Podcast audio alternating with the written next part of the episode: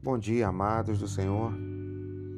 A palavra de hoje que iremos meditar está em João, capítulo 13, entre os versículos 23 e 26.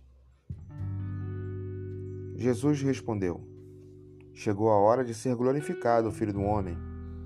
Digo-lhes verdadeiramente que se o grão de trigo não cair na terra e não morrer, continuará ele só.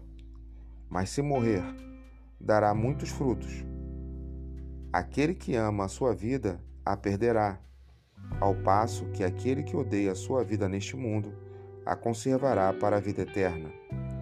Quem me serve precisa seguir-me, e onde estou, o meu servo também estará. Aquele que me serve, meu Pai o honrará. Amados, aquele que ama a sua vida a perderá. A palavra de Deus é a semente plantada em nossos corações, que nos faz morrer para o mundo e nascer para a vida eterna que o Senhor nos dá. Desta forma, nascemos para Cristo e estaremos sempre com Ele e seremos honrados pelo Pai. Oremos para que o Senhor abra a nossa mente, os nossos olhos e os nossos ouvidos para a Sua palavra. Graça e paz